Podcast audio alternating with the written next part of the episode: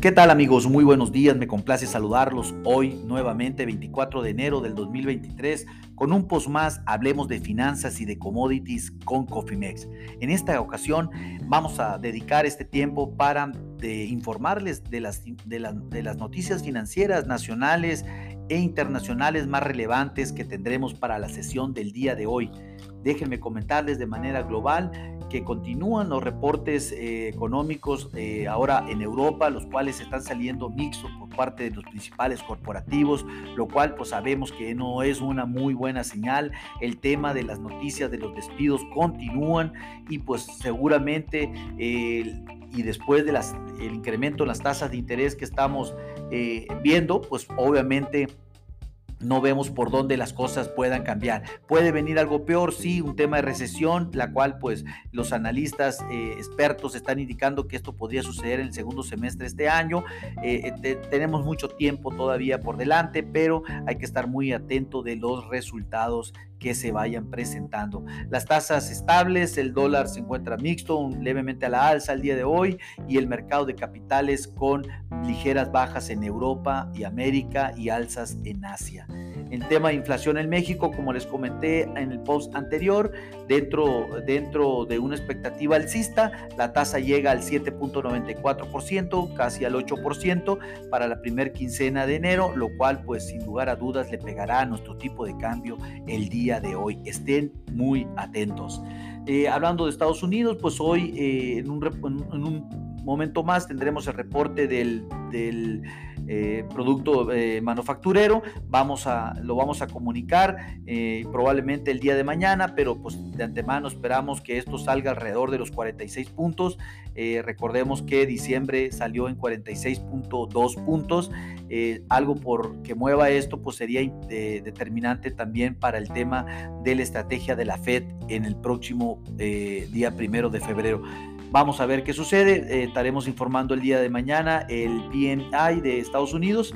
Por otro lado, pues el Departamento de Justicia acusa de monopolio a Alphabet, la matriz de Google, y emprende acciones contra ellos. Eh, en este momento las acciones de la empresa empiezan a caer. ¿Qué está pasando en Europa? Pues también eh, ahí sí se informó el PNI, el producto, eh, el, informe de las manufacturas en la eurozona arrojó 47.8 puntos en diciembre y ahora en enero 48.80 eh, es la verdad pues bien no obstante pues sigue en la zona de recesión porque recuerden que esto tiene que estar por encima de los 50 puntos ya de un salto importante el reporte del PNI pero pues eh, tenemos que volver a crecimientos de por encima de los 50 puntos, algo como pues 50.7 que era antes del problema que teníamos por parte de la energía en Europa. Eh, vamos a ver qué sucede, pero pues también se presentó el informe, el mismo informe de Alemania a enero, el cual bajó ligeramente 47 puntos de 47.1 previos en diciembre y están bien metidos en una zona de recesión los, los, los alemanes. Recuerden que Alemania es el principal motor de, de Europa, lo cual pues si eh, Alemania está en recesión, pues seguramente Europa también lo está. Mientras que el tema de servicios en Alemania se incrementó a 50.4 de 49.2 de diciembre, sin embargo ya en el general se mantiene por debajo de las 50 unidades y eso definitivamente es un tema de recesión para la Unión Europea. Lo mismo sucedió en el Reino Unido, presentó un informe del 46.7% de 45.3 de diciembre, a pesar del incremento que tiene, se mantiene aún por debajo de los 50 unidades, solamente servicios pasó de 48 a 49.9 en diciembre y ese es el mejor resultado que tuvo el país.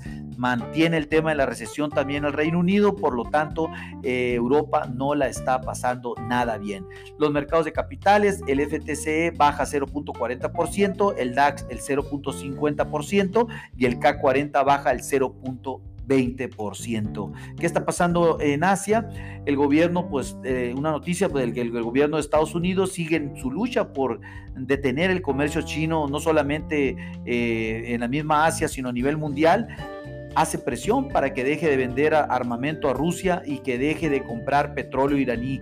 Sin embargo, pues bien sabemos que esto los chinos se lo han pasado por el arco del triunfo desde hace muchísimo tiempo y su política con sus socios comerciales no la va a cambiar. Estados Unidos tendrá que inventarse otra cosa porque definitivamente por ahí no va a ser. El mercado de capitales registraron alzas en la región. El níquel de Japón subió el 1.40%, el Sensex subió el 0.10%, eh, en Australia, la bolsa australiana subió el 0.40%, pues prácticamente un mercado alcista para la zona de Asia. ¿Qué está pasando en Latinoamérica? En Latinoamérica se presentó el informe de inflación en Brasil para la primera quincena del mes de enero, el cual mejoró ligeramente de 5.90 a 5.87%. Se mantiene la tendencia bajista en la inflación en Brasil. Déjenme decirles qué pasó en México. Bueno, eh, se reportó el, eh, se presentó el primer reporte de la primera quincena de enero de los precios en México, tuvo una alza del 0.46% de un 0.40% esperado por parte del mercado. Ya en tasa anual, la inflación subió de 7.82 a 7.94%. La, eh, pues realmente no lo esperábamos, no lo veíamos venir. Esto le pegará al peso el día de hoy sin lugar a dudas. La mayor alza vino en las tarifas eh, eh, autorizadas por parte del gobierno en el tema de energía, es donde se presentó la mayores incremento, y en bebidas y tabaco que pasaron del, del 0.54% al 0.75%. Ahora pues Estados Unidos amenaza a México de, con ir a un panel de solución de controversias bajo las nuevas reglas del TEMEC por el problema del maíz eh, genéticamente modificado. Recordemos que se decretó que México impedirá la importación de maíz transgénico a partir del primero de enero del 2024 y esto pues prácticamente deja a los productores de Estados Unidos en no poder exportar poco más de 10, 10 millones de toneladas a México. Y pues realmente el gobierno de México lo está haciendo de una manera proteccionista totalmente y un tema de política sin lugar a dudas. Y esto pues no tiene a los funcionarios gringos muy felices que digamos dado que argumentan que México no tiene ningún fundamento científico para la provisión que está haciendo. Veremos qué sucede, es un tema que vamos a tenerlo durante todo el año, vamos a ver qué eh, termina esta novela. Ayer el presidente Andrés Manuel López Obrador habló de que la política monetaria de, de Banjico no, se, no, no, le quedó claro si, se, eh, si era una crítica o una alabanza de lo que estaba diciendo. Dado que el banco, de lo que haga el banco de la Fed, si las tasas de la Fed eh, suben, pues dice que pues Banjico subirá su tasa de referencia y que a él no le gustaría que no solo la inflación fuera el objetivo, sino también el crecimiento económico, porque pues siempre nos comparamos contra ellos.